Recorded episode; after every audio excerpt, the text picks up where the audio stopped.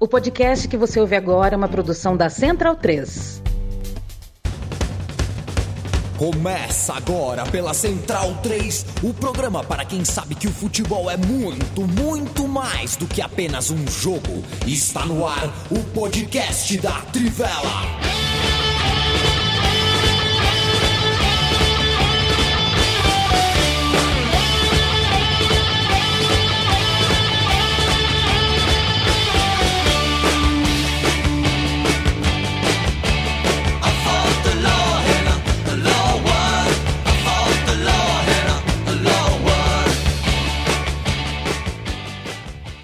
Bem-vindo e bem-vinda, amigo e amiga da Central 3 e da Trivela. Este é o podcast que primeiro chega em videocast da Trivela. Eu me chamo Leandro Amin e estou ao lado de Felipe Lobo, Leandro Stein, Matias Pinto. Bruno Bonsante, não. Bruno Bonsante está de folga. A gente, hoje é o que? Hoje é dia 11 de julho de 2022. É...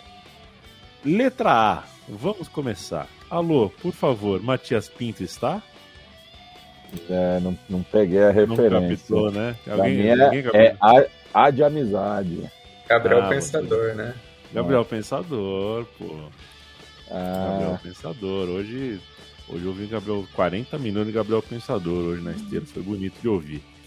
É, mas é o espírito do tempo também. Aliás, o, o Felipe joga no Google aí, jogadores que o Gabriel Pensador foi empresário. Porque teve essa fita, né, Stein? Ele foi empresário de futebol, né? Foi, tinha, tinha um grande trânsito no meio, né? Ele foi empresário, não me lembro exatamente do nome, mas foi empresário de, de jogador de Série A de brasileiro, inclusive. Imagina. A gente FIFA, você vai começar a carreira e cola com o Gabriel Pensador. É, é... Será que ele assina Gabriel o Pensador? A, a, a, assinatura é um O, um O grandão, assim, Gabriel de um lado, Pensador do outro. Tudo bem, Felipe Lobo? Salve, salve, amigos, tudo bem? É, com vocês? É, eu fiquei só pensando como é que ele faria a ligação para oferecer jogador, oferecer jogador para os clubes. Né? 2, 3, 4, 5, 6, 7, 8. A começa com a Atalanta. Aí vai Barcelona, e aí vai. Que loucura, é, um, é, é, uma baita letra essa, mas é, é, é, como quase tudo na vida, ou tudo na vida que envolve letras, é, o espírito do tempo precisa ser preservado, né? É, diário de um playboy, assim como Loira Burra, né, do, daquele discaço que consagrou Gabriel Pensador, hoje seria diferente, mas hoje também são publicadas letras e músicas que em 1990 não seriam publicadas. No espírito eu, do tempo, acho eu, que eu recomendo, um monstro. Eu recomendo assistir o, reassistir o clipe do 175 Nada Especial, com várias participações especiais, algumas é, até meio antes da fama, né? O MV Bill faz uma, uma ponta antes de estourar tudo. Recomendo o, o, o react do, do rapper de Niterói de leve, falando sobre esse clipe. É interessante. E um abraço saudoso para o meu amigo de infância que infelizmente já partiu, Tocal, o Antônio Carlos, filho de portugueses, né? Que o pai só conseguia falar Tucal, não falava Antônio Carlos, ele falava Tucal, Carlos, aí virou Tocal. E ele ouvia a música é, Hoje Eu Tô Feliz, Matei o Presidente, no Gabriel Pensador, e ele só que é, no final era assim, era Hoje Eu Tô Feliz, aí vinha a voz do Collor, né? Minha gente. Só que ele fala, ele cantava 15, Hoje Eu Tô Feliz, 15. Ele falou, meu, não fazia nenhum sentido. É que ele ouvia errado e ele nunca quis se perguntar. O dia que a gente percebeu que ele falava 15 foi uma grande farra. Gabriel Pensador é um e, grande. E a Anitta também. O, que, que foi, Matias? Não, aqui é, é, é, irônico porque a mãe do Gabriel Pensador, que é jornalista, participou da campanha do Collor, né? Isso daí fez um é. barulho na época também. É, essa coisa de ter no, no, no, dentro da família, né, Matias, gente que vota muito diferente da gente é difícil. É, você sabe, eu sei. É, mas é a vida.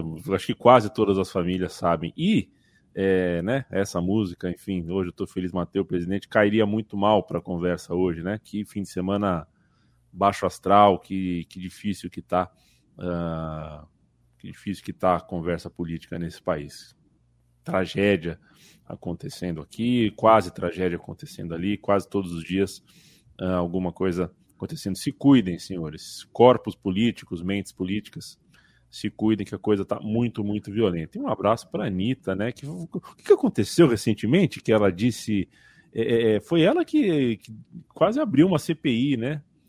O, dos ah, sertanejos, né? sertanejos reclamaram da tatuagem que ela tem uh, numa, numa, parte íntima e virou, e agora ela falou, uh, declarou voto, né? Você imagina como tá o Twitter. Eu não quero saber do Twitter, fechei a aba do Twitter aqui na, pela próxima hora, eu sou Trivela e estou com vocês que estão ao vivo. Ramon Flores, Pedro Padovan, Jefferson Lima, Douglas Sampaio, Lucas Silva, Arthur Freitas, Matias Rodrigues, Buenas, voltando depois de muito ver ao vivo, enquanto acompanho o finzinho do passeio da Inglaterra. A Inglaterra tá passeando aqui, já, já virou oito, irmão. E vem o no... Ih, quase 9. 8 a 0 a Inglaterra está enfiando com o estádio lotado. Maurício de Castro pergunta: Mano Brown Gabriel Pensador? Mano Brown. É, mais viva Gabriel Pensador. Maurício de Castro, valeu.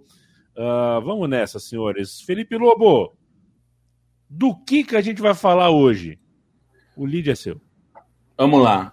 Vou, vamos dar uma palhinha que hoje, exatamente, no dia que nós estamos gravando, 11 de julho, completam 40 anos da final da Copa de 82. A Itália venceu a Alemanha naquela ocasião e é uma Copa muito marcante também para nós no Brasil, porque é a Copa da seleção de 82 que acabou sendo eliminada pela Itália de uma forma dramática, que fez com que Paulo Rossi, ou Paulo Rossi, né, fosse é, lembrado eternamente como um vilão do futebol brasileiro. E curiosamente ele adorava o futebol brasileiro, ele veio várias vezes ao Brasil, ele falava com muita alegria. Claro, não só porque jogou muita bola né, naqueles jogos é, da Copa, mas também porque ele é, foi, foi a Copa da vida dele, foi o momento da vida dele, e até o Stein fez uma uma, um especial né, sobre a carreira dele. É uma carreira bastante conturbada, mas é, muito cheia de histórias, né, boas histórias. Ele foi um, um foguete ali na, na Itália. É, então é uma Copa muito marcante, né? E ainda tem transferências para a gente falar, umas transferências alternativas. É, Nottingham Forest, que está levando aí o, o Gustavo Scarpa aí é, para um futuro próximo. É, e não só o Gustavo Scarpa, o, eles estão fazendo uma janela rapando aí, a gente vai falar disso também. Enfim, tem muito mais. Tem a Euro Feminina aí, que a gente está gravando enquanto a Inglaterra ainda está sapecando a Noruega. A Noruega tem exatamente cinco minutos para fazer oito gols e tentar empatar o jogo. Grande seleção uh, italiana de 82 e grande seleção brasileira, sim, senhores, né? Viva é é, é, é, como é, é bom a gente ter uma seleção que você, no fim das contas, amou de graça, né? No, no sentido, ela não trouxe 5 quilos de ouro de uma taça na bagagem, mas você uh, ama até porque ela era a expressão de um Brasil que precisava sonhar e pensar diferente, em mexer o corpo, né? O Brasil, no, no colapso da ditadura, aquela seleção tinha tudo a ver. Uh, foi muito importante.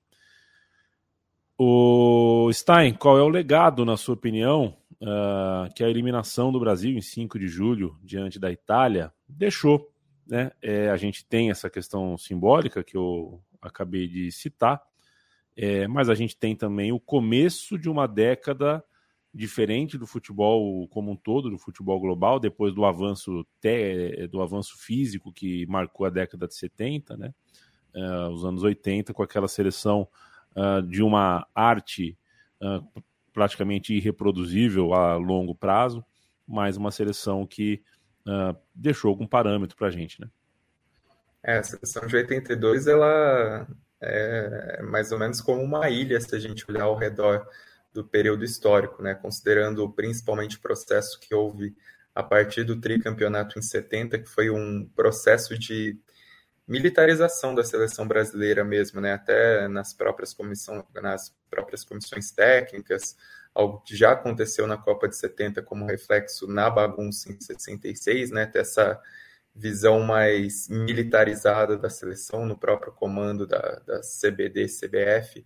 É, houve esse, esse processo dentro da ditadura e até uma rigidez maior quanto, quanto pensando a seleção como é, processo tático mesmo, né? um trabalho tático físico muito maior.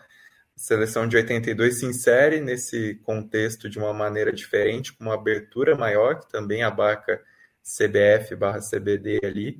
É, tem, é, o, de certa maneira, um traço de redemocratização ali, né? pensando é, nessa abertura da comissão técnica. Até recomendo uma matéria que eu fiz para a Trivela em 2014 que discutia exatamente isso, os reflexos da ditadura na seleção brasileira e como 82 tinha uma, uma visão maior de, de, re, de redemocratização dentro da seleção, dentro dos processos internos, até pelos personagens, pela maneira como esses personagens se relacionavam.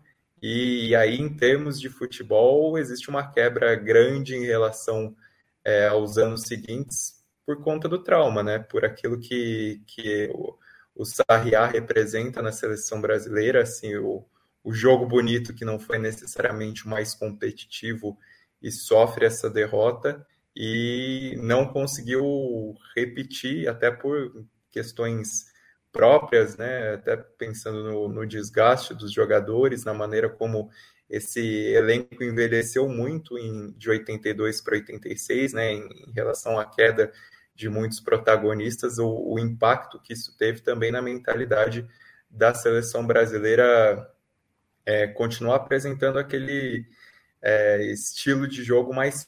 Até acho que as discussões ao redor da seleção de 82 são muito.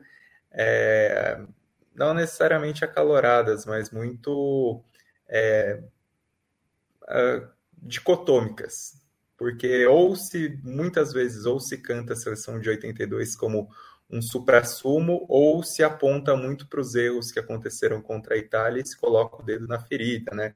Se questiona mesmo algumas inconsistências que teve na campanha, o fato de ter vitórias mais amplas contra adversários um pouco mais fracos em si, adversários que, dentro de um contexto maior, não representaram um futebol tão grande na Copa de 82 mas acho que dessa seleção brasileira o que fica é não só o, esse processo dentro do Brasil, né, dentro de seleção, pensando que foi um antes e um depois, e é um marco, mesmo sem o título, a gente pensar nessa Copa de 82 e pensar nessa reunião de craques e, e em tudo que aconteceu ali num período até de, dá para falar de auge do futebol brasileiro de, de certa maneira, em abertura para o restante do mundo em relação desses jogadores destaques de 82 saírem para fora, até por um contexto específico é, do, do, futebol europeu, do futebol italiano, que contratou muitos desses craques brasileiros de 82, mas também é válido a gente pensar no que a Copa de 82, acima dessa dicotomia que tem no Brasil, no que ela representa pros para os estrangeiros, né? Até me lembro de uma passagem recente, o Emanuel do Vale, o amigo que escreve para a Trivela, ele mandou um vídeo dos britânicos, especificamente dos escoceses, discutindo a seleção brasileira de 82 e discutindo o que o Brasil fez contra uma Escócia que era que carregava muitas expectativas é, pelo momento dos jogadores escoceses, né, pela qualidade daquele elenco da Escócia e aí existe uma reverência muito grande exatamente por aquilo que o Brasil fez, né? Então, acho que existe, por exemplo, em outros lugares até uma reverência a essa seleção brasileira de 82 por reconhecimento mesmo é, ao que, que fez contra as seleções locais, né? E mesmo a, a grandiosidade da Itália de 82, ela se corresponde muito pelo jogo contra o Brasil, né? Era uma seleção forte, mas pelo que, que aconteceu ainda mais nos outros dois jogos e o que vinha acontecendo antes, é o, o jogo da virada, né? O jogo que transforma o tamanho daquela seleção italiana de 82. Então, de certa maneira, isso também engrandece para eles o que era o Brasil, o que representava aquele Brasil e o fato deles conseguirem superar aquele Brasil, né? O Paulo Rossi é, é um personagem muito querido mas muito querido exatamente por isso que ele representa para a Itália, né? Não, não é um cara de uma carreira tão constante, foi grande em Copas do Mundo, né? Já tinha sido um dos grandes destaques da Copa de 78, tem os seus contos de fadas no futebol italiano até a suspensão no Totonero, mas tem é, tem essa aura que ele carrega também pelo heroísmo, por tudo que ele fez e por conseguir elevar a seleção italiana contra um Brasil tão insensado na época.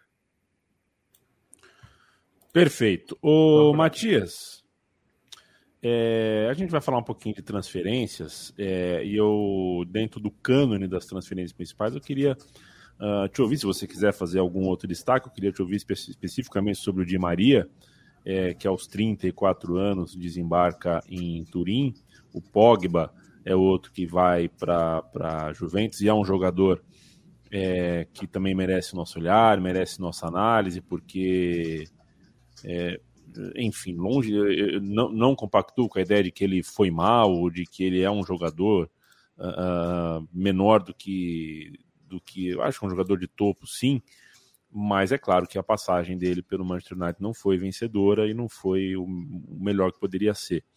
É, e a gente tem outras transações importantes, como por exemplo uh, o Tottenham, né, que reforçou a defesa com o Lenglet, mas eu queria te ouvir, o brasileiro Diego Carlos, né? é, que, que saiu do Sevilha, chegou o Marcão, que jogava, jogou muito bem no Galatasaray nos últimos tempos. Uh, queria te ouvir sobre uh, o mercado de transferência europeu dessa última semana. É, eu acho que no, o, o Di Maria é, é, um caso emblemático desses jogadores que a gente é, fica frustrado pelo potencial que ele demonstrava, mas que sofreu muito né, durante a carreira com as lesões, né? Até o, ele é conhecido na Argentina como Fidel, né, que é o, o, seria o espaguete, assim, né, porque é um jogador muito franzino, né, é, e nunca teve, assim, uma, eu, eu, acho que a própria musculatura dele não, não ajudava ele a, a lidar muito com, com, com, as lesões, né, foi um jogador que teve uma carreira bastante atrapalhada por conta das lesões, né, e, e daí fica toda essa questão, né, do e se ele tivesse em condições de jogar a final de 2014 é, contra a Alemanha, é, todas as indas e vindas que ele teve pelo futebol europeu, e agora chega é, nessa Juventus, né, que junto ao Pogba e que é um time já um pouco mais velho, né, do que a média do Cautio, né, e isso já foi sentido na, na temporada passada, mas é o, o que a Juventus está conseguindo é, também reforçar, né, trazer jogadores é, extra classe, mas que não estão no, no, no, ápice físico e técnico, né? Então é mais uma chance, né, do, do, de Maria de mostrar o seu futebol, mas não, não, não consigo imaginar também é, essa Juventus se acertando com essa política de contratações. Felipe Lobo, dá o seu destaque, por favor. Uh, a, gente vai, a gente vai passar por algumas negociações uh, que o roteiro chama de alternativos, né? Inclusive com brasileiros envolvidos, mas antes queria que você passasse uma régua aqui uh, nesses principais nomes, né? Pogba, uh, Lenglet, enfim. É, vou só fazer uma, uma um destaque, só para a gente não perder o assunto faça, é, faça. sobre a Copa de 82, só para lembrar que a editora Grande Área, que é uma excelente editora, traz muitos é, especializados em futebol, né?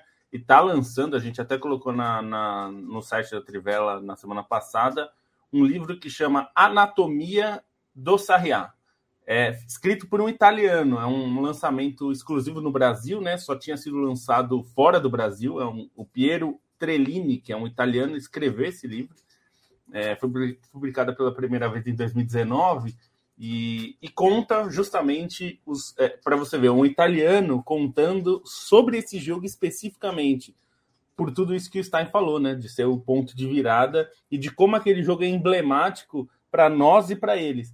E, e para também reforçar aqui, alguém que colocou nos comentários, é, o Maurício de Castro, colocou que muita gente, às vezes a gente ouve relatos é, sobre o futebol italiano, sobre a Itália de 82 como um time de grosso, né? O Brasil perdeu uma Copa ganha, não é bem assim. A Itália era um time de estrelas.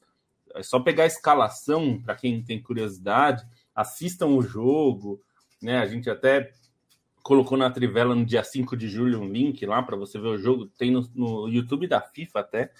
É, é, um time de estrelas, é um time de, de um momento que a Itália era é, efervescente em futebol, né? Então, dizer, o time jogou mal, não quer dizer que o time era ruim até ali, né? Era um time com alguns nomes que eram fantásticos, nomes históricos do futebol italiano, né?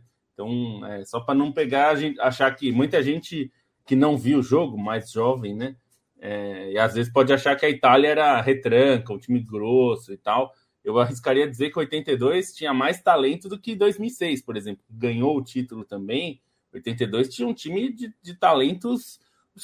2006 tinha grandes talentos também, mas o time de 82 era pesadíssimo. Então, não caia no conto que o Brasil perdeu para um time retranqueiro, grosso, tal, que é uma bobagem. E esse livro da editora Grande Área ainda não li, porque ainda não foi lançado aqui, né, no Brasil.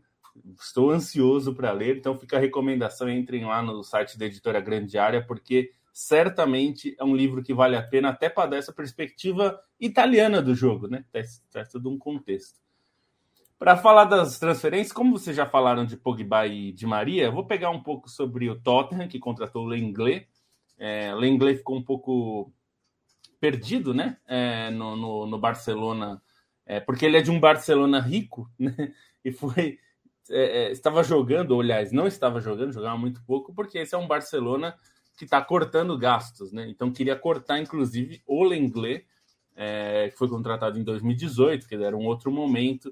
Ele vai para o Tottenham é, e vai jogar com Conte, que é um, um, técnico que aprecia muito o tipo de zagueiro que ele é, que é um zagueiro canhoto, de saída de bola, de passe, né? Ele usou muito o Bastoni na Inter, é, fazendo esse papel, né? De um, ele gosta de jogar com três zagueiros, mas sempre um dos zagueiros fazendo uma saída de bola mais é, qualificada, né? Capaz de fazer uma, uma, uma bola longa, se for, se for necessário e tudo mais.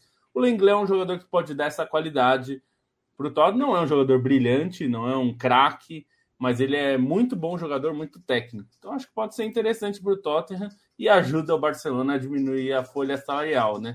E uma que acho que também é interessante dizer, a gente vive falando do Ajax perdendo jogadores. Então o Ajax contratou um jogador do Tottenham, né? E na verdade a saída do Bergwijn, é, que é o atacante, meio atacante, volta para o futebol holandês, vai jogar no Ajax. Ele já foi da base do Ajax, né? é, depois foi fazer a carreira fora, mas ele tinha jogado já na base do Ajax, estava no Tottenham, não foi muito aproveitado, e ainda mais com as chegadas é, que o Tottenham teve, né? O Richardson, principalmente, é um nome que chega com muito peso. É, o Bergwijn volta para o futebol holandês, destravou um pouco, o Lenglet foi anunciado. Então, o Bergwijn é uma boa contratação para o Ajax, um valor alto para os padrões é, holandeses, né? Não é uma. É difícil ver gastarem 20 milhões de euros num jogador no futebol holandês. O Ajax gasta e é, são contratações interessantes de mercado. O mercado está bem movimentado nessa janela, né? Tá bem, tá bem movimentada é, e chegou no Brasil, né? Eu tenho a sensação, viu, Stein, que a gente a gente está num, Uh, uh, não sei se é a pandemia, eu imagino que seja a pandemia também, mas um problema econômico maior e também uma questão de, de, de mercado. O Brasil está perdendo espaço para outros mercados e optando por vender alguns jogadores para mercados diferentes, como, por exemplo, a Major League Soccer. É, mas eu acho que São Paulo, Santos, Corinthians, Palmeiras, Flamengo, é, são todos clubes que têm jogadores da base no seu elenco, no seu dia a dia, que eu acho que dois anos atrás, no planejamento impresso, bonitinho, é, alguns já eram para tá vendidos no planejamento de dois anos atrás. O então, São Paulo, imagino que já imaginava que já teria vendido o Igor Gomes, por exemplo. O Palmeiras já imaginava que teria vendido o Gabriel Menino. É, só que as propostas não estão chegando. As propostas chegaram um pouco é, o mercado aqui para o futebol brasileiro. Está aí o Danilo, convocado para a seleção brasileira no Palmeiras e não chega essa grande proposta, né? É, só que agora chegou, nessa última semana chegaram duas propostas que eu acho que confirmam essa minha sensação, é, é, potencializam essa minha sensação, porque não são assim, ó, tome esse dinheiro, né? É, pega esse chapéu e me dê esse estilingue, né, Matias? Como diz o. é, é, não chegou com o dinheiro e levou embora, e nem no caso do, do, Gustavo Scarpa, que vai jogar no Nottingham, nem é o caso de pegar um jogador jovem, é uma oportunidade de mercado de um cara que escolheu de maneira muito consciente uh, assinar pelo, pelo continente, pela experiência. E o São Paulo negocia o Sara, mas uma negociação que que, que né, não, não é a transação que a gente se, se acostumou a ver. Queria te ouvir sobre essa, essas duas saídas do futebol brasileiro. Vão jogar Premier League, isso não é pouca coisa, vão jogar na Inglaterra, é, mas não em times que brigam por títulos, né, pelo menos a princípio, e também não chegam com status de, de né, não são jogadores que vão mexer demais no orçamento desses clubes. E no caso do, do Sara, joga Championship, né? Porque o, é, o Norwich é, foi rebaixado. Isso, é. isso, exato.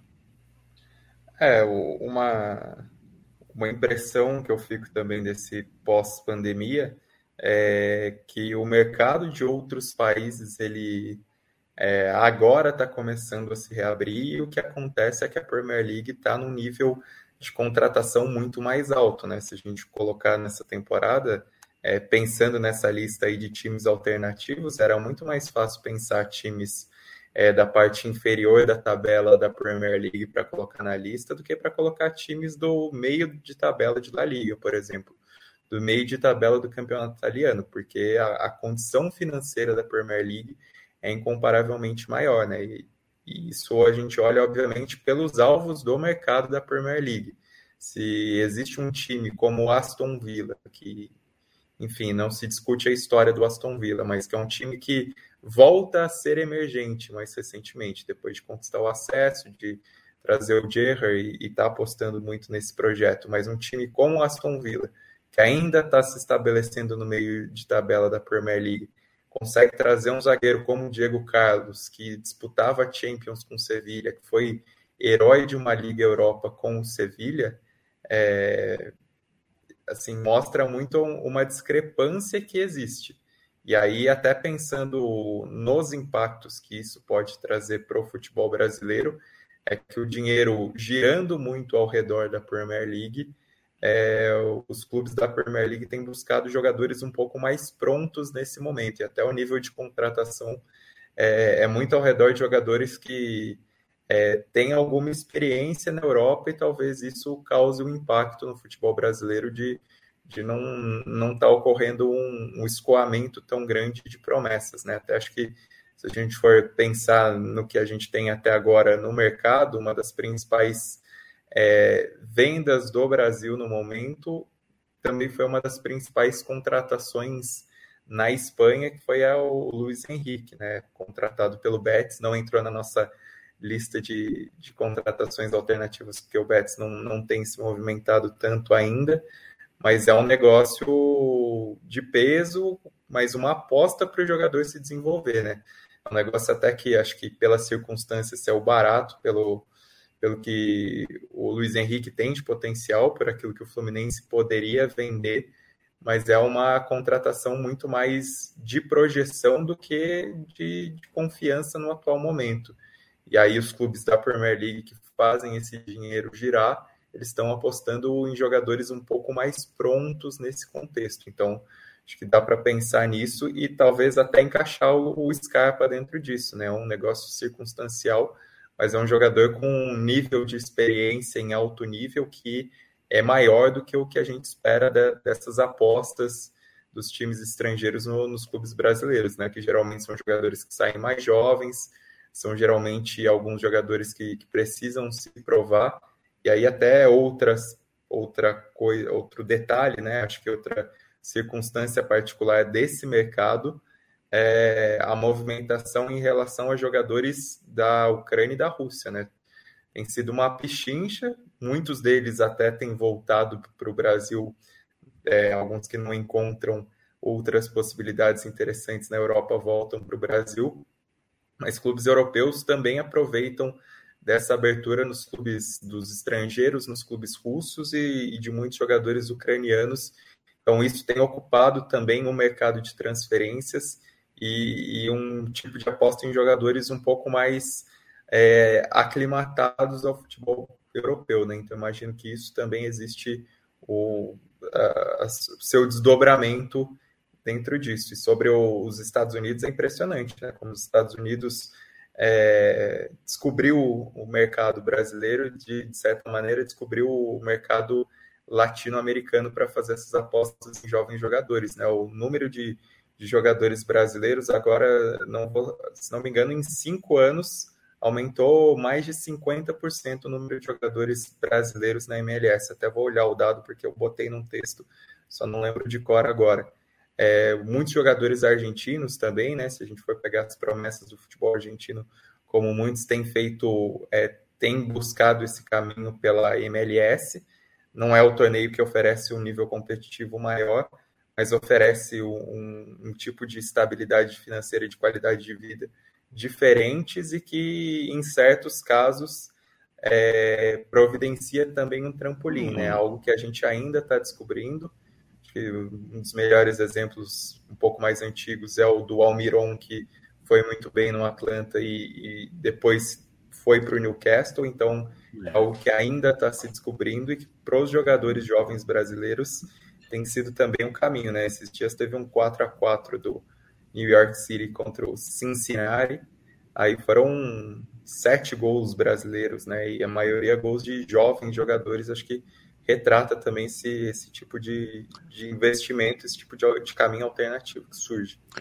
Tô tentando, viu, Stein? Eu já assisti dois jogos da MLS nessas últimas semanas aí. Um por semana. Tô tentando.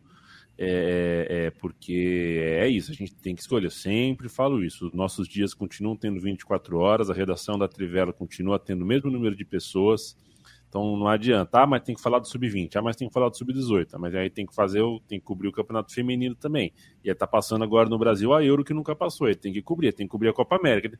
A gente é a mesma, a gente, nós somos as mesmas pessoas, com o mesmo número de tempo. Não dá para assistir tudo eu aproveitei que acabou a temporada europeia, aqueles dois, três jogos que, que eu pego num sábado, tô, tô me dedicando para assistir uma MLS para ver como é que tá. Assistir o clássico de Los Angeles, é, o ambiente interessante, o ambiente interessante, o jogo, uh, enfim, o jogo continua continua com a mesma opinião, mas uh, de fato, tô, tô curioso para ver essas coisas, jogadores importantes chegando e já não mais, né?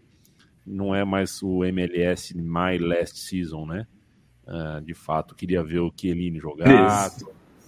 Eles estavam chamando de, antigamente, né, uns anos atrás, de é, Retirement Homes, né? É, então era uma liga do, da aposentadoria. E era uma crítica dos americanos, viu?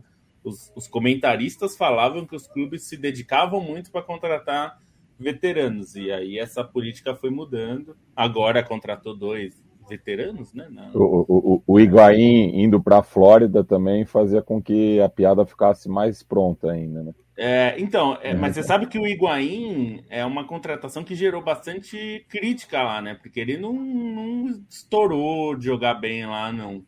É. É, se esperava que ele fosse. Muitas, muitas das contratações eles esperam que seja como foi é, enfim, como foi o Beckham, vai, para que é um cara que chegou com 32 anos e jogou muito bem, foi se tornou um líder técnico do time, né? Nem sempre isso acontece, né? Alguns jogadores como o Nesta, quando foram para lá, já foi, já foi bem veterano e não jogou bem. É, então, é, acho que até por isso, até porque teve muita experiência negativa, eles começaram a buscar esses outros jogadores e é um ponto, Yamin, que eu acho que o que tem a ver com o futebol brasileiro, no caso da MLS, é que assim, é, o Brasil é mestre, ou mestre eu não sei, mas é, se aproveita para contratar jogadores que não são, são bons para a América do Sul, mas não são suficientemente bons para jogarem no Real Madrid. É, vou pegar um caso muito claro: o Arrascaeta. O Arrascaeta, no futebol brasileiro, é um craque. É, é um nível mais alto que a gente pode ter. É, ele não vai jogar no Real Madrid. Ele não vai jogar no Bayern de Munique. Ele não, ele não, não vai jogar lá. Então, é, é o Brasil consegue pegar esse jogador e fazer dele um ídolo aqui. A MLS está começando a perceber que ele tem que pegar esse jogador. É, porque concorrer com o Real Madrid pelo Vinícius, a MLS não pode, ela não tem esse dinheiro. Mas com, concorrer pelo próximo Arrascaeta, ela pode. E por isso que ela vai atrás do Barcos, é, enfim, dos Martinez, de jogadores que ela pode contratar, que talvez sejam jogadores que não vão despertar é. interesse no, no, mais alto nível, mas que podem ser um craque local, né? E pois só é, para botar informação do, dos jogadores brasileiros, eram 13 em 2018 e nessa temporada são 33. Então Olha. tá bem clara a diferença. Pois é, o jogador, o time que eu torço, Vistain, eu encho o saco dos meus amigos e amigas. Eu falo, cara, vai lá no Cincinnati, traz o Brenner, paga uma milha no Brenner, vai ser jogador, vai ser jogador. Eu acho o Brenner uh, jogador demais para estar tá no Cincinnati. Também é, mas o, o, jogador do Real Madrid, mas. O, o, Inter até tentou negociar, mas o, a franquia da MLS só, só aceita vender. Sem empréstimo. Então, eu compraria. Esse é um jogador que eu acho que tem tudo a ver pro, né, o time que eu torço tem esse centroavante que não precisa ser muito alto, que se movimenta. É, tem coisa interessante, tem coisa interessante, tem jogador interessante. Um abraço pro Diego Domingues, diretamente do futuro. Um abraço para você, amigo. O Ramon Flores está aqui. Kai Jansen, perder jogadores. É, eu acabei de falar do, do Brenner, né? É uma pena, mas enfim. Thales Magno tá lá. No fim das contas, Uh, se sai um, é triste. Se sai 20, opa, você fala, opa, então vou assistir essa porra desse jogo. Bruno Cota, um abraço. Marcelo Rodrigues, é, amigo, segunda-feira é cedo. Segunda-feira é 5 e meia. Quinta-feira é 8 e meia. Matheus Carvalho, ainda é retrospecto da pandemia, ninguém está com pressa de se desfazer do dinheiro que tem na mão. É, é mais ou menos por aí. Embora nunca tinha ouvido a reflexão que o Stein fez a respeito do da concentração de dinheiro na Premier League inibir as outras ligas de investir no futebol brasileiro, né? Uh, nunca tinha parado para pensar nisso, de fato. A gente quer falar um pouquinho mais de, de mercado, Lobo, porque a gente tem, por exemplo, o Monza tirando uma onda, a gente tem ídolo voltando para o Lyon, uh, a gente tem coisas, né? tem coisa acontecendo aí. Quero que você passe a régua no tema transferências Bom, é, o que a gente tem falado entre a gente, eu, Stein, o Bonsa, assim, no dia a dia da cobertura do site, é que um dos fenômenos dessa janela, mais é, justificado, é o Nottingham Forest. Nottingham Forest que voltou né, para a primeira divisão é, depois de algum tempo, né? E está fazendo muitas contratações, até porque é, muita gente está falando, pô, mas será que o time não está contratando demais, gastando demais, né? Fazendo aquele, aquela coisa que o Fulham já fez alguns anos atrás, de trazer muitos jogadores, e aí acaba, é, porque vai brigar para não cair, né? Num primeiro momento. E, e, nesse caso é um pouco diferente o Nottingham Forest, porque perdeu muitos jogadores. Perdeu cinco jogadores, para ficar num, num número exato. Cinco jogadores foram muito importantes na campanha, então o time precisava mesmo fazer várias contratações.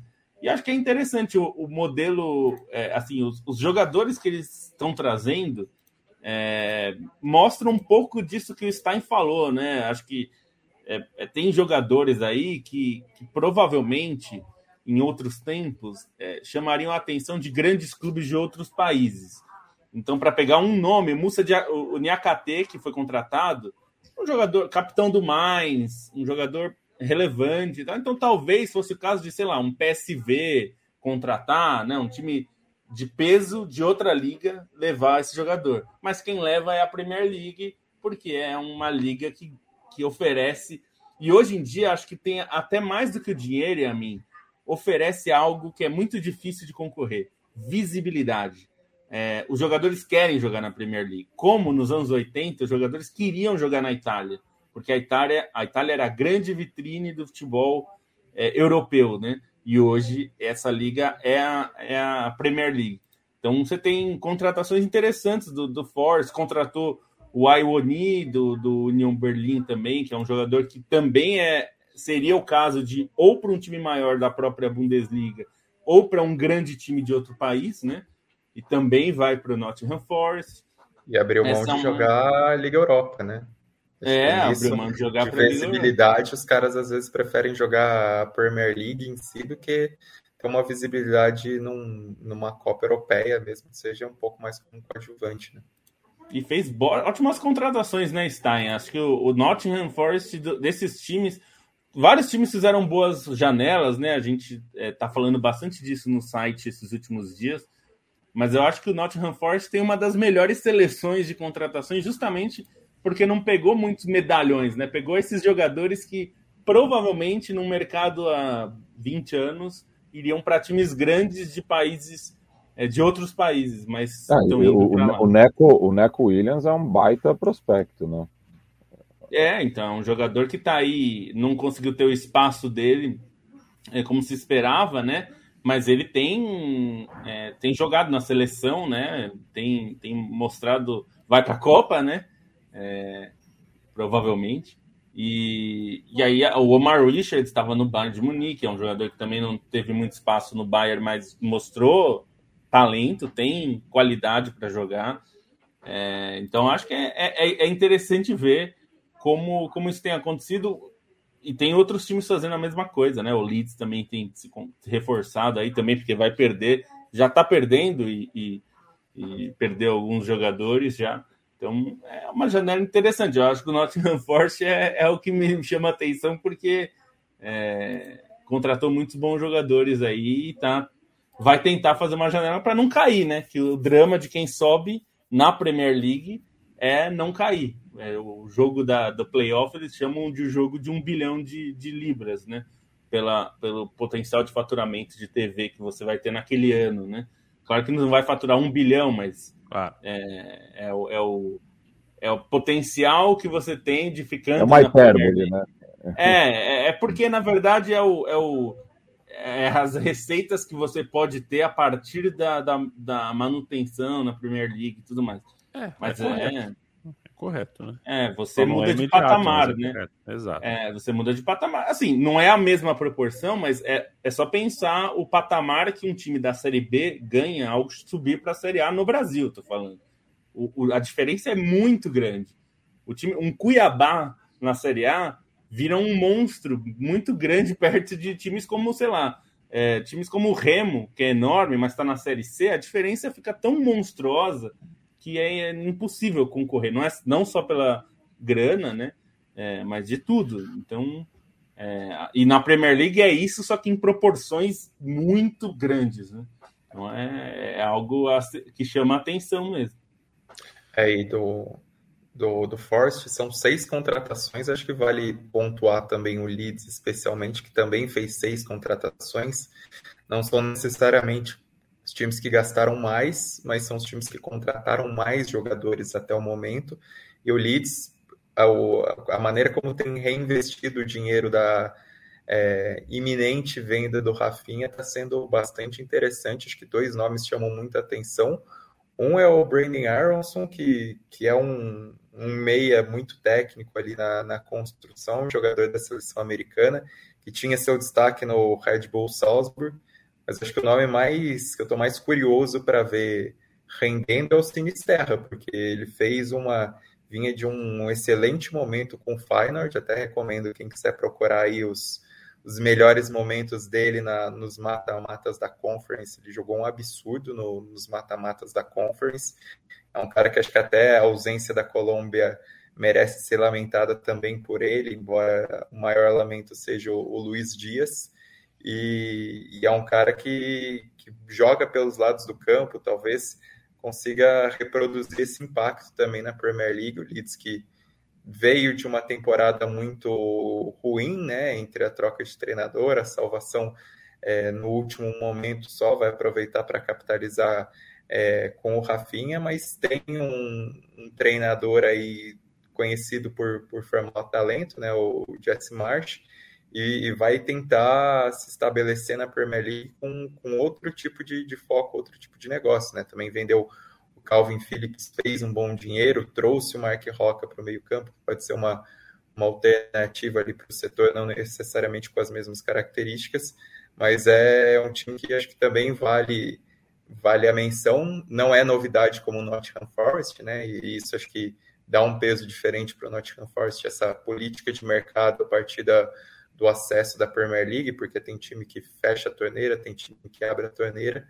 é, mas nesse, nessa permanência, nesse próximo passo pós-Bielsa, tem contratado bastante, tem contratado é, jogadores bastante interessantes. Legal. O Gustavo Laurenti, inclusive, está em, te cumprimento aqui pela matéria que você fez sobre o cartaginês. É, acredito que foi o Gustavo que conversou com a gente quinta-feira.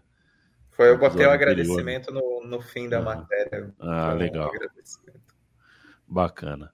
É, valeu, Gustavo. O Anderson Lopes fala aqui sobre Lukaku e Pogba, né? Duas voltas para o futebol italiano. Quem será que vai ser mais cobrado? Eu imagino que o Pogba uh, até porque, enfim, a Juventus está mais carente nesse momento. Mas, enfim, é quem joga, provavelmente é quem jogar pior será mais cobrado. Felipe Portes, um abraço de Promato, engenheiro, bacharel. Abraço para você, João Felipe Coelho Viterbo, direto de Lagoinha, São Paulo, Vale do Paraíba, abençoado por Deus. Diga lá, Mati. O, o Porte disse que deixou um pôster para mim contigo. tá na casa da minha mãe. Tá na ah, casa tá. da minha mãe. É, sabe como é que é, né? A gente tem um endereço que, na verdade, é um tá em São Paulo, outro em Marcelo, mas tá na é. casa é. da minha mãe. Tá bom? Inclusive, muito bonito, papel bonito, desenho bonito sobre 1998. É. Valeu demais, viu, Portes? Ô, Matias, aproveita que você molhou o bico. É, hum. Conversa comigo um pouquinho sobre futebol argentino, companheiro, porque é o seguinte, né? Uh, a gente tem uma liderança aí, o topo da tabela com o Platense, com o Ginásia, com o Nils. O Nils perdeu dois pontos nos últimos minutos, hein? Dois contra o Patronato e dois agora no fim de semana contra o Platense. Ganhava o jogo até os minutos finais. Seria o líder isolado e até com um pouco de, de distância. O fato é que esses times, como o Nils, como o Ginásia, até como o Platense, numa menor escala, uh, começam a sonhar, porque o River Plate dá sinais, uh, como a gente já falou semana passada, dá sinais de que tem alguma coisa ali num ponto de saturação, tem alguma coisa que não está mais funcionando, e o Boca continua muito mal.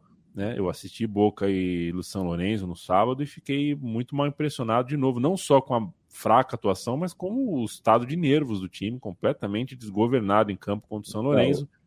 Então, se você tem os adversários, os gigantes, tropeçando tanto, você pode pensar num campeonato cheio de surpresinhas.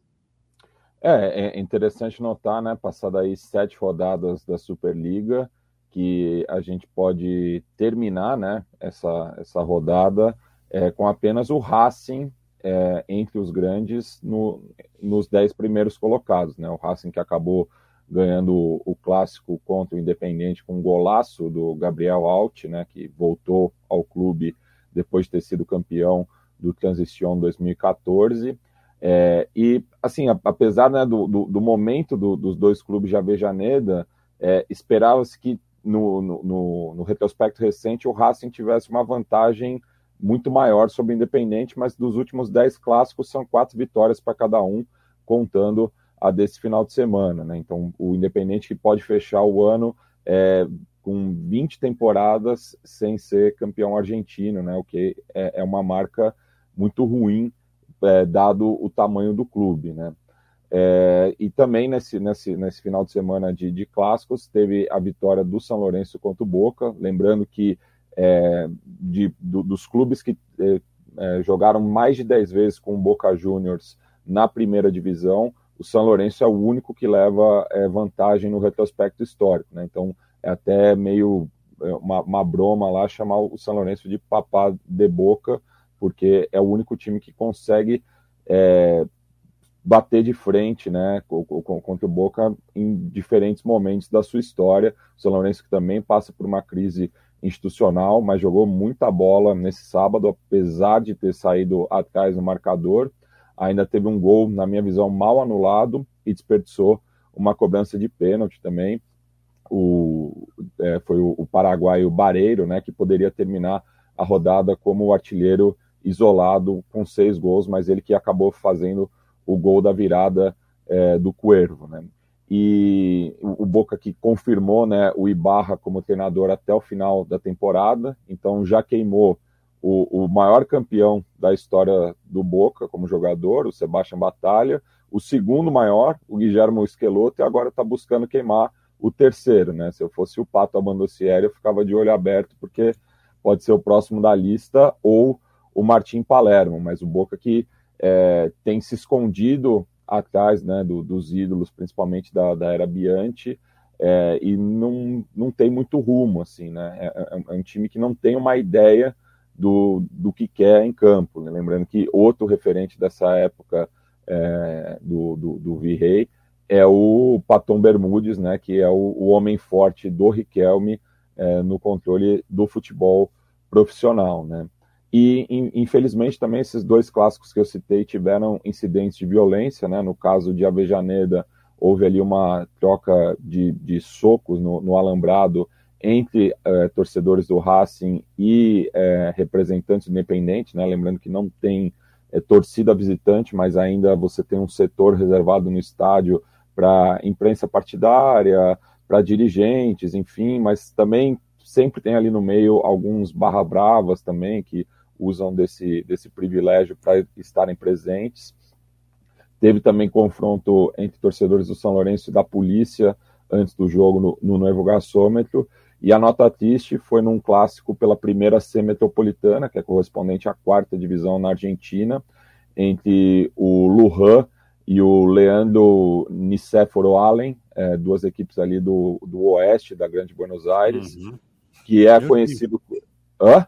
Meu time. É, que, que é considerado o, o super clássico do ascenso, né? Porque o Lujan leva as cores do River e o Allen leva as cores do Boca. E com menos de 15 minutos de jogo, foi jogada uma bomba é, no banco de reservas do Allen. E nisso, é, os, os, dirigentes do clube visitante saíram do estádio e reforçados com é, reforçados pela barra brava do clube que estava esperando em alguns automóveis na região houve uma troca de tiros com os torcedores do clube local, no qual acabou vitimando um jovem de 18 anos. Né? Então, mesmo né, com sem a, as torcidas visitantes em todas as categorias da Argentina, infelizmente as mortes seguem ocorrendo porque não tem, é, além da, dessas medidas extremas, não tem nenhum trabalho é, feito para é, impedir essas mortes. Né? É, você a, a, uhum. acha que vetando o público visitante, visitante você vai acabar com a violência e estatisticamente isso está se provando errado. Já lembrando que isso ocorre desde 2007 nas divisões de acesso e desde 2013 na primeira divisão.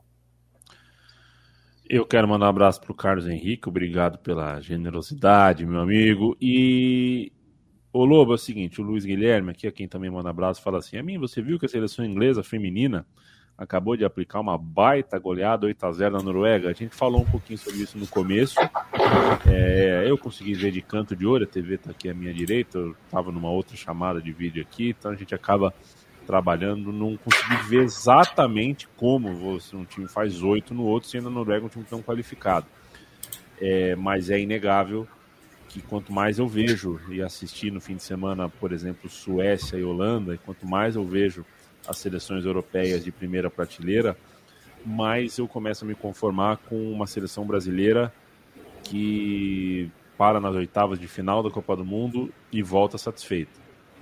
Para mim, o Brasil está nesse lugar. E Brasil e Argentina foi uma partida que o Brasil venceu por 4 a 0. Começou a Copa América Feminina, o Brasil venceu por 4 a 0 e não mostrou uh, o futebol. Ah, mas teria que ser 8 a 0 Não, dava para ganhar de 4 a 0 e jogar melhor. 4 a 0 é um resultado mais ou menos dentro do que a realidade das seleções. O Brasil vai fazer nessa Copa América 5 a 0 6 a 0 ou 7 a 0 em alguma outra seleção, porque é, é, é esse o nível, é, é essa discrepância dentro do continente. Mas o Brasil, mais uma vez, não joga bem, erra muito passe, não tem circulação da bola no meio de campo, espeta muita bola, busca muita jogada, é, rifa muito a bola.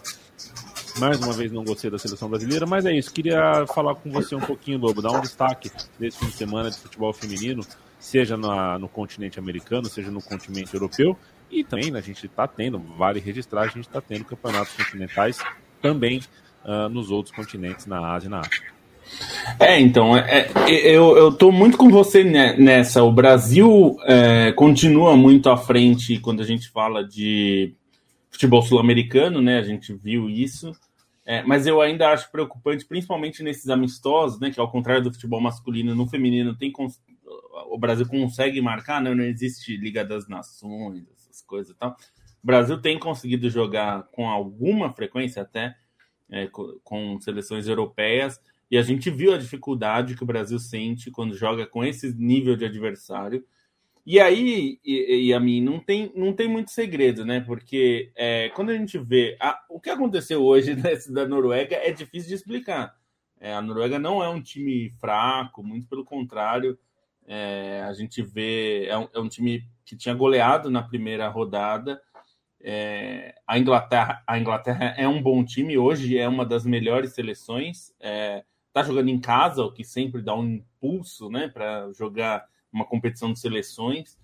É, mas foi uma demolição, assim, no primeiro tempo foi 6 a 0 já. Então foi uma, foi uma demolição mesmo. A, a, ficou claro que teve um impacto psicológico ali, porque tomou gols muito rapidamente. Eu até estava falando para o Stein na hora que a gente estava é, aqui, um pouco antes do, do podcast, porque estava rolando o jogo. Todo ataque da Inglaterra saía gol. Então, é, claramente era uma questão ali também do, do, time sentiu muito e a Inglaterra, sentindo o adversário cambaleante, foi lá e massacrou. É, não teve é, não teve dúvida em, em, em, colocar essa vantagem. É aquela coisa que a gente brinca de sim, o, é o tubarão sentindo cheiro de sangue, né? E, e foi para cima e, e, e fez o resultado. Mas o que me dá a impressão é que, assim, todas essas seleções, a Inglaterra que eu acho que é um caso muito típico. É, se a gente pegasse há 10 anos, é, a seleção inglesa era sofrível de assistir no futebol feminino. Sofrível. Era uma seleção que, por exemplo, tomaria a goleada da Noruega, que hoje ela goleou. É, e a gente está falando de 10 anos. Não, não, é tanto tempo assim. É, no futebol não é nada, 10 anos é muito pouco. Mas o que, que aconteceu nesses últimos anos, né? É, por que, que a Inglaterra está se tornando uma seleção melhor? É claro que tem bons trabalhos dos técnicos, tem é, um trabalho um pouquinho mais sério da Football Association, é, mas tem uma coisa que é muito simples de perceber e que a Espanha percebeu um pouquinho depois da Inglaterra: é, futebol feminino só cresce a partir de uma coisa chamada investimento. Não tem jeito. E as pessoas, a gente falava isso há, há muito tempo de, poxa, precisa investir, mas o que, que é investir? É pôr dinheiro aleatório? É criar seleção permanente? Não, seleção permanente é, é algo temporário. Até você pode usar como uma, é, uma ferramenta transitória, mas ela não, isso não resolve a questão a longo prazo, né? O que a gente está vendo na Inglaterra agora, a mim, é que a, a FA gastou dinheiro, investiu mesmo para fazer a liga ser forte, obrigou os times a serem profissionais criou obrigatoriedades para os clubes que estão disputando as, a, a, os níveis mais altos na Inglaterra no masculino a terem é, investimentos mínimos no futebol feminino. É, foi buscar patrocinador, trabalhou, basicamente trabalhou para criar uma liga forte, uma liga profissional. E o que, que, que, significa uma liga profissional? Não pode ter como tem no Brasil ainda e como tem em vários outros lugares, na própria Espanha também, times que são é, formados por jogadoras que não se dedicam integralmente ao esporte. É, isso já, foi, já tem algum tempo, é desde 2016 a Inglaterra fez isso. 16, se não me engano, até vou conferir aqui. Isso é, foi mudando o, o, panorama do futebol na Inglaterra é, claro que não é uma garantia que isso vá trazer resultados, mas no mínimo você garante um ambiente mais competitivo e interessante. O Brasil melhorou também, não quer é, é, dizer que o Brasil está igual há 10 anos é mentira, é óbvio que não, melhorou e melhorou bastante, mas é, a gente tem investido menos do que lá fora, e eu estou falando investimento, investimento público, inclusive, do governo, às vezes abrindo mão de imposto, às vezes na, na forma de criação de centros de treinamento, de captação da base, do o que eles chamam na Inglaterra de grassroots football, né? É um futebol é, de base, não no sentido de categorias de base, mas futebol é, amador que leva ao profissional. E, e eu, eu sempre brinco com isso. O recorde de transferências no futebol feminino mundial é de 300 mil euros. 300 mil euros foi o que o, foi o, que o Chelsea pagou para contratar a jogadora mais cara da história do futebol feminino. Isso dá uma dimensão de quanto custa investir no futebol feminino. Custa muito pouco, muito pouco. O Barcelona, com uma fatia pequena do que ele gasta no futebol masculino, e que levou o time a quebrar, inclusive, mas com uma fatia pequena, virou uma máquina. Uma máquina em nível europeu, inclusive, a ponto de ter sido campeão, perdeu esse ano para o Lyon e tudo mais. Então, assim, é, eu não acho que a Inglaterra é, virou, vai virar uma potência do dia para a noite, tá? Vai brigar. Não sei se vai ser campeã mundial, eu não apostaria hoje que vai ser campeã mundial no próximo mundial, que é ano que vem. Não pintou a campeã hoje, então. Não, acho que é um resultado que hoje não, não dá para dizer é. que a Inglaterra hoje é uma superpotência porque meteu 8 a 0 Foi um caso circunstancial. O Brasil do, do Filipão não era para tomar 7 a 1 Tomou 7 a 1 era, para perder, era normal perder, não de 7 a 1 Assim como a, a Noruega perdeu hoje, não seria surpresa. Tomar Agora... 8 a 0 é uma surpresa. Mas eu só fiz esse. Falei todo esse monte de coisa aí, gastei mó tempo para dizer é. assim só, só ninguém melhora é, essa coisa de investimento privado, é, é, dizer que as empresas têm que investir e tal. A, a, a liga a, ficou investindo aí durante anos e agora eles querem formar uma empresa como a Premier League, só que do feminino, para gerir, mas depois de muitos anos pondo dinheiro, porque não se cria esporte do zero. E a minha essa coisa essa, essa ideologia liberal de que ah, é tudo natural, isso não existe. O Brasil poderia ser a maior potência do mundo de handebol, por exemplo. Para ficar num exemplo de um esporte que o Brasil é um dos maiores praticantes, é um, é um dos esportes que as, as pessoas mais jogam na sua infância e adolescência, na escola. Isso é estatístico, é, é, é junto com o futebol, é muito próximo do futebol, do futebol salão, né, o futsal. E o Brasil, só que o Brasil gasta pouquíssimo dinheiro. Se o Brasil gastasse dinheiro para fazer disso, a, a, gente não tem liga profissional no Brasil. Você não, vai gastar, você não vai rasgar uma nota de 20 aqui, não, né? Não, não eu, não rasgo, eu, eu não rasgo dinheiro. É, não, é só para dizer assim: é, é, se você. É, esse discurso que tem aqui sobre futebol feminino aqui, não, mas não tem é, não paga bem porque tem que ter iniciativa privada. Assim. É. A iniciativa privada só vai quando ela está na boa. O mercado só vai na boa. Ele não vai é na isso. ruim. Quem, quem põe na ruim é quem quer fomentar esporte. Quem fomenta o esporte, como quem fomenta saúde, educação e tudo mais, é o Estado.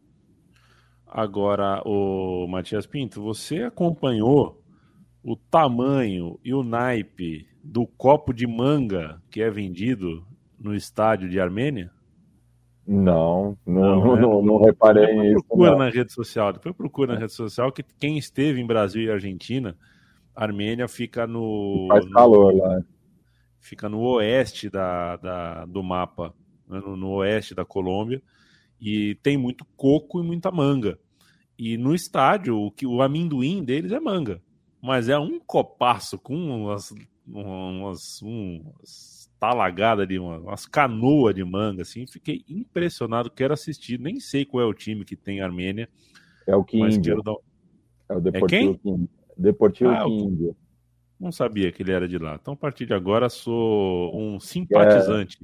É, é rival do, do Once Caldas. Qual foi a coisa mais esquisita que você já comeu num estádio, Leandro Stein? Ah, acho que era o, o bolo do Martins Pereira, né? Porque você pegava o bolo, o bolo e recebia uma cerveja. não pode vender sabe, cerveja, né? Não podia vender cerveja, eles vendiam como bolo e você entregava a fichinha do bolo e pegava uma cerveja. Então, para mim, acho que é a coisa mais estranha é o bolo do Martins Pereira. Ô, ô, ô Stein, e não tem nenhum estádio aí no Vale que venda uma porção de içá não tem, não, é, é, muito específico, né? Uma época do ano só que tem. Vai começar em breve, inclusive, mas acho que não, não tem nenhum, não. É, estamos terminando, gente. Edward Rivers bateu palmas aqui. Um abraço para você, companheiro João Paulo Borgonove. Boa noite aos amigos, beijão a todos. Mas é o Borgo que está aqui ou é o Borgo do multiverso? Tal qual Ângelo Franco o Ângelo, nosso amigo, né, a gente descobriu a contraparte uh, do Ângelo, um Ângelo que é corintiano, não palmeirense, e tem uma destilaria chamada. o, o, Felipe Castro é um, um, um, artista, né? Esse é um artista. Tem uma destilaria chamada Caiaque. É, um beijo para você também, Felipe Castro. E o Ângelo, que saudade, viu? Saudade de toda essa galera. Morar longe, tá, não, tô, não tô reclamando, não, viu, Lobo? Tá gostoso aqui. Seis da manhã eu já tava hoje caindo na bike para ir para piscina, para ir para o mar, tudo gostoso. Comecei a trabalhar nove da manhã, o dia já tinha rendido. Hoje fez sol finalmente, é uma delícia, tá calor, tá tudo certo.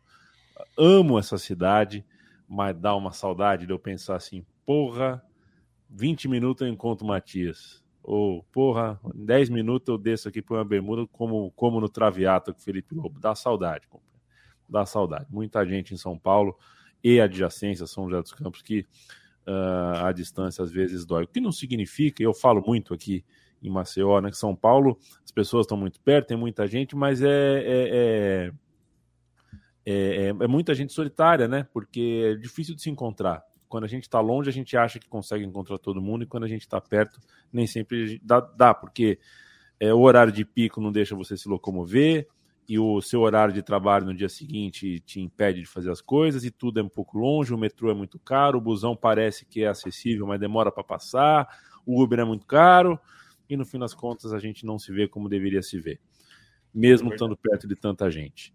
Uh, dito tudo isso, Borgo, um beijo, saudade de você também. E sentirei saudade de vocês até quinta-feira, quando a gente volta com mais um episódio uh, do podcast da Trivela. Vai ser no meio de um tiroteio uh, futebolístico, né? Porque estaremos uh, em plena mata-mata de Copa do Brasil e a gente vai falar do mata-mata da Copa do Brasil e de outras pedrinhas miúdas. Beijo, Matias Pinto. Beijo. Beijo, Leandro Stein. Um beijo. Tá um beijo. É o Paok, Landstein? Não, é o Newcastle. Ah, então, antes do Newcastle oferece essa coisa deplorável, eu gostava do Newcastle. Perfeito. Beijo, Felipe Lobo. Um beijo, até quinta-feira. apoia.se barra Trivela, apoia.se barra Central 3. Tanto a redação da Trivela quanto o estúdio da Central 3 precisam pedir o seu, a sua atenção ao financiamento coletivo, porque é assim que a comunicação independente se mantém viva. Se cada vez que eu pensasse em você sumisse um pedacinho de mim, epa, cadê eu? Até quinta-feira.